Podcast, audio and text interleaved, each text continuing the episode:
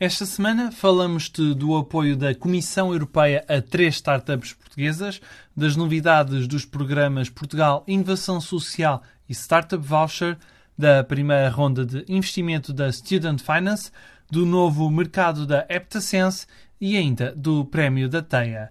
Olá, sou o Diogo Ferreira Nunes e estás a ouvir o Série A, o podcast onde se fala das startups em Portugal.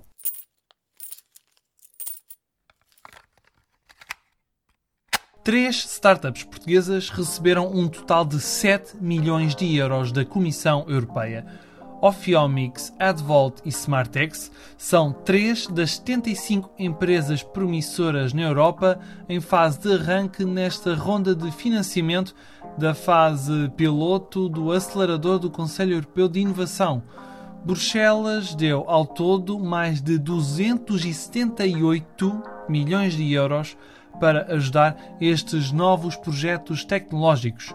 A Lisboeta Ophionomics desenvolveu uma ferramenta preditiva para fazer a triagem de doentes que vão receber um transplante de fígado e assim ajudar a salvar mais vidas. A Edvolt do Porto tem um sistema inovador de refrigeração de caminhões frigoríficos, amigo do ambiente e que aproveita a energia da travagem na estrada, reduzindo as emissões de dióxido de carbono. A Smartex, com sede em Braga, desenvolveu uma solução de inteligência artificial para detectar automaticamente defeitos de tecido na indústria têxtil. E já que estamos a falar em dinheiro, fica a saber que o programa Portugal Inovação Social já financiou um total de 37 milhões de euros em 314 projetos com impacto na sociedade os projetos criados a norte do país ficaram com metade do financiamento. Seguem-se as regiões do Centro, Alentejo e Algarve. Nos próximos meses serão conhecidos os resultados dos concursos para a região de Lisboa. Ainda nas iniciativas do Estado, nota para o programa Startup Voucher, o IAPMEI recebeu 400 candidaturas na primeira fase de inscrição desta medida da estratégia Startup Portugal.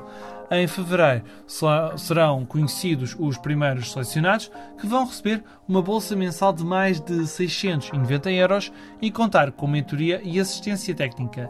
Nesta edição do Startup Voucher, as candidaturas decorrem em contínuo, ou seja, a segunda fase termina para o ano, dia 26 de março, e ainda haverá mais duas rondas, com fim nos dias 26 de julho e 26 de novembro. A Student Finance levantou mais de 1,1 milhões de euros na primeira ronda de investimento em fase seed. Esta ronda foi liderada pela Seedcamp, a investidora da Revolut, e pela Sociedade de Investimento de Impacto Social Mustard Seed Maze. José Neves, Nuno Sebastião e Carlos Oliveira foram os três portugueses que também apoiaram a startup fundada em Madrid, mas que tem um escritório em Portugal. Esta fintech aposta num modelo de financiamento partilhado conhecido como ISA nos Estados Unidos.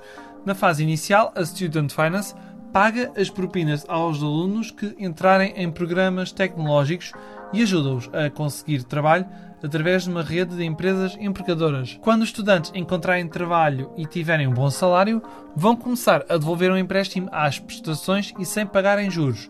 Se não encontrarem trabalho, os jovens não são obrigados a devolver o dinheiro. Esta startup vai usar esta ronda de investimento para construir a tecnologia e a infraestrutura necessárias para fornecerem às escolas parceiras uma plataforma de gestão dos acordos de financiamento partilhados em vários países europeus. A Eptasense estreou-se em mais um mercado e numa nova indústria. Esta startup portuguesa fechou uma parceria no Reino Unido com a empresa de segurança privada Serco e vai ajudar a vigiar as prisões locais.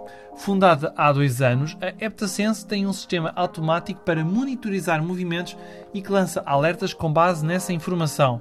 Graças a esta solução, esta startup já conta com 18 clientes, sobretudo nas áreas do retalho, autoestradas e mesmo em centros comerciais. A caminho dos 12 trabalhadores, a Heptasense já está presente em 6 países. E terminamos a série A desta semana com os Copernicus Masters, mais conhecidos como os Oscars do Espaço. A TEIA ganhou o troféu na área da digitalização dos transportes graças ao projeto Hermes. Esta solução consegue verificar a estabilidade de taludes e o abatimento do sol de estradas e de autoestradas através dos dados de satélite da observação da Terra. Os dados recolhidos por esta startup incubada em Coimbra previnem a ocorrência de situações perigosas ou então aceleram a avaliação da integridade das infraestruturas. O Série A desta semana ficou por aqui, mas podes subscrever este podcast no Spotify, Apple Podcasts e outras plataformas. Até para a semana e obrigado pelo teu tempo.